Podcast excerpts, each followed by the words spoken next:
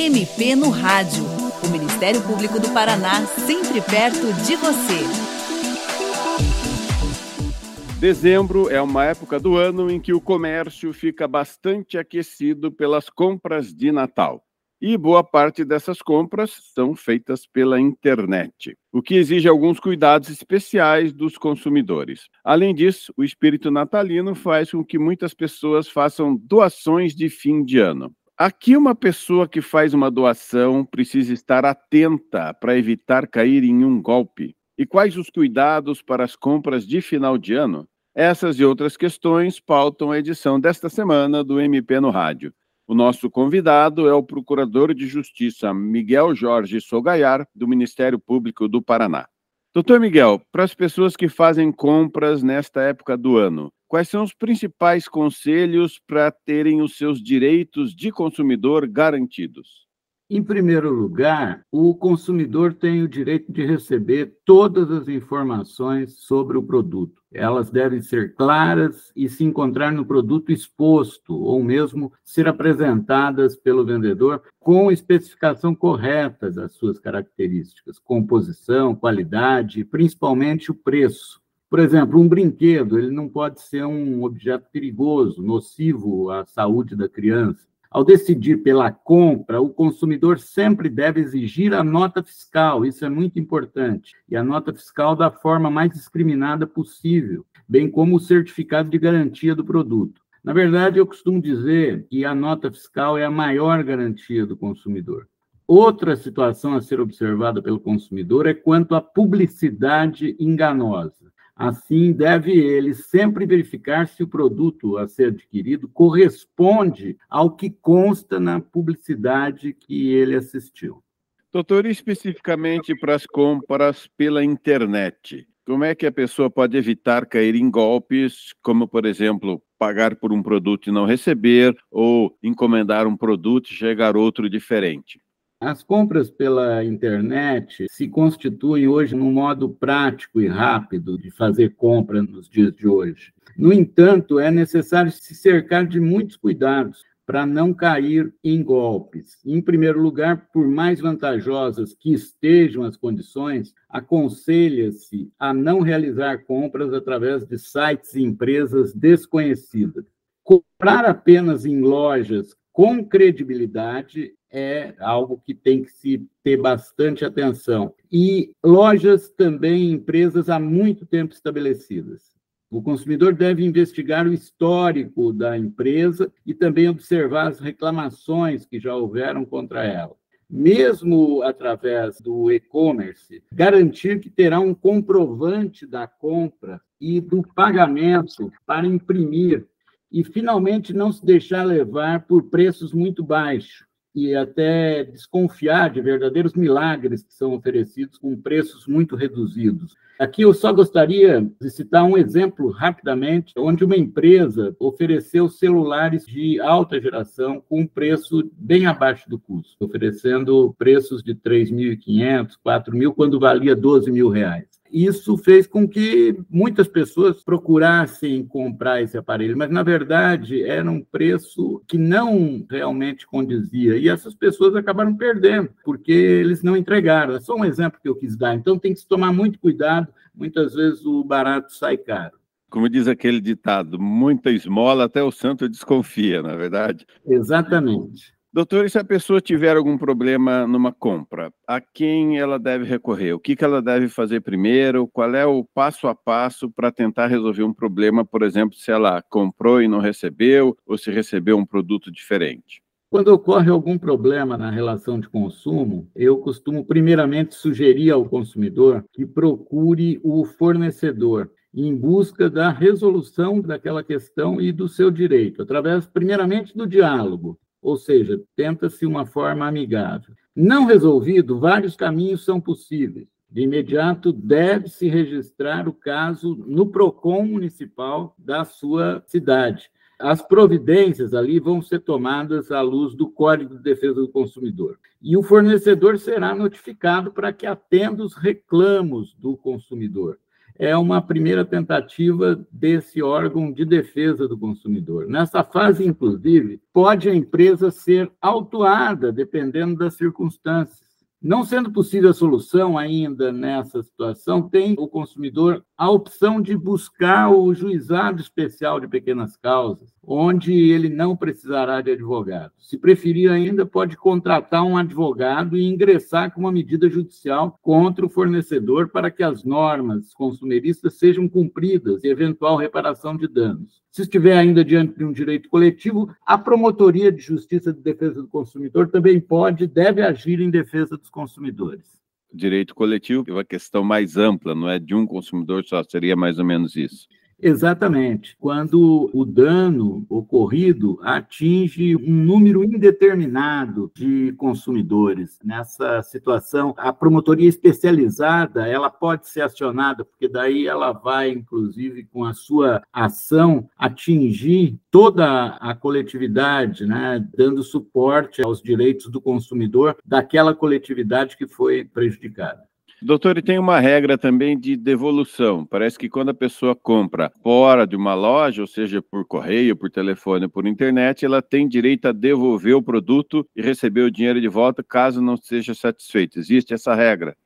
Sim, existe essa regra. Quando a compra não é feita dentro da própria loja, ela tem sete dias para fazer essa devolução se ela não se interessar pelo produto. Mas também, no caso de um defeito do produto, a pessoa pode fazer a reclamação e ela terá a opção da devolução do dinheiro ou então a troca do produto.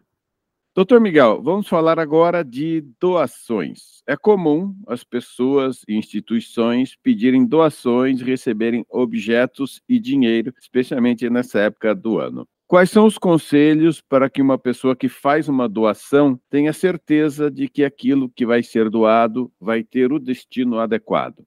Bom, a primeira providência é documentar essa doação, tanto de objetos, imóveis ou dinheiro, e especificar o objetivo que se quer com aquela doação como, por exemplo, na doação em dinheiro para a instituição que cuida de crianças e adolescentes carentes, que seja direcionado, então, para projetos e programas que assegurem esses direitos. Quando você doa com o objetivo de obter dedução no imposto de renda, por exemplo, o doador pode, inclusive, indicar o projeto, a instituição que ele quer ver ser beneficiada. Finalmente, para verificar, mesmo aquilo que será doado, se vai ter realmente o destino adequado, a pessoa deve acompanhar os trabalhos daquela instituição, se possível, até mesmo eh, fazendo presente na instituição, acompanhando a rotina daquela instituição e verificando se o seu valor, se a sua doação está realmente sendo aplicada naquelas ações que ela pensou em beneficiar aquela comunidade carente.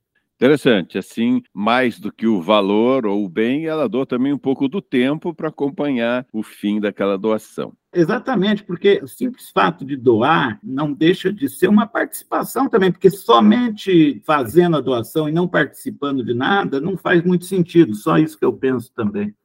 E quando se trata de doação em dinheiro para alguma instituição, a pessoa que doa tem direito a um recibo, né? O senhor já citou isso. Então a pessoa tem o direito, pode e deve pedir um recibo daquilo que doou. Sem dúvida, o doador tem o direito a um recibo da doação, e nos casos em que se converte, por exemplo, o imposto de renda em doação, só estou citando aí um exemplo, esse recibo ele é obrigatório para que o doador possa fazer o informe devido em sua declaração anual. Ele pode, sem dúvida alguma, exigir que se dê um recibo daquele valor que ele doou. Bom, já que o senhor citou aí as doações que podem ser abatidas do imposto de renda, como é que isso funciona, doutor? O que é que a pessoa que doa deve fazer para ter esse abatimento no imposto de renda? Poucas pessoas sabem disso. É muito importante esse tema que vocês trazem agora, porque, na verdade, as pessoas podem escolher para onde vai uma parte do seu imposto de renda. É possível destinar até 6% do seu imposto para os fundos de direitos hoje no Brasil, como, por exemplo, Fundo de Direito da Criança e do Adolescente, fundos do idoso, Para isso, o contribuinte tem que optar pelo modelo completo e não simplificado. Basta escolher quanto quer destinar e para quais fundos. Depois é só imprimir o DARF e pagar até o último dia do prazo de entrega da declaração. O valor destinado será abatido do que você deveria pagar de imposto ou somado à sua restituição. Assim, é possível contribuir com esses importantes fundos até o limite de 6% do imposto devido. Ao destinar diretamente aos fundos, deve-se lembrar de pedir o recibo, como eu disse anteriormente, que será assinado pelo presidente do Conselho Municipal, por exemplo, dos direitos da criança ou Conselho Municipal do idoso. O recibo vai servir de comprovante da destinação a ser informada na sua declaração de imposto de renda no próximo ano. Ao invés de você destinar, portanto, tudo para impostos, pode-se destinar uma parte para doação. Isso não custa nada para o bolso do contribuinte. Ao mesmo tempo, o contribuinte beneficia crianças e idosos carentes da sua comunidade ao converter imposto em doação, está se ajudando a resgatar a dignidade de inúmeras pessoas para garantia de seus direitos. Doar traz vantagem? É a pergunta que sempre se faz. E eu agora aqui ouso responder que sim, pois podemos escolher a instituição e acompanhar diretamente a aplicação dos recursos e assim fazer a diferença em busca da transformação da realidade social. Eu, inclusive, gostaria de dizer aqui, aproveitar essa oportunidade que vocês me dão para conclamar os ouvintes, porque nós podemos perfeitamente direcionar uma parte do imposto de renda as pessoas, inclusive, não conhecem muito essa situação, porque aquele dinheiro, se você não fizer a doação, vai para o imposto do executivo, digamos assim, que você às vezes não tem o controle sobre o que, que vai ser aplicado. Muitas vezes até se contesta, se critica os governantes pela aplicação daquele imposto e se questiona, inclusive, para onde vai aquele imposto, sendo que agora, nessa situação que você tem a oportunidade de doar, você sabe para onde está sendo aplicado aquele imposto e você está fazendo bem e não custa absolutamente nada. É importante, muito importante que propague essa campanha da doação. Bem interessante. Até o senhor citou uma coisa importante: a pessoa não precisa ser devedora do imposto de renda. Aquela que tem direito à restituição também pode doar, ela não vai perder o dinheiro, né? O dinheiro volta na restituição. Exatamente. Não é apenas a que tem que pagar o imposto, aquela que também tem restituição. É interessante porque esses 6% que é possível fazer, a pessoa, na minha opinião, deve se perguntar: ah, mas por que não fazer? Não tem prejuízo nenhum para a pessoa. Pelo contrário, naquela cotazinha ali que você pode deduzir, você vai poder saber que você está destinando o teu dinheiro para um bem coletivo, por exemplo. Perfeito, uma instituição de cultura, de filantropia, os conselhos municipais. Esporte, cultura, idosos, crianças, enfim, a pessoa tem essa opção. Hoje no Brasil, poucas pessoas sabem que pode fazer isso.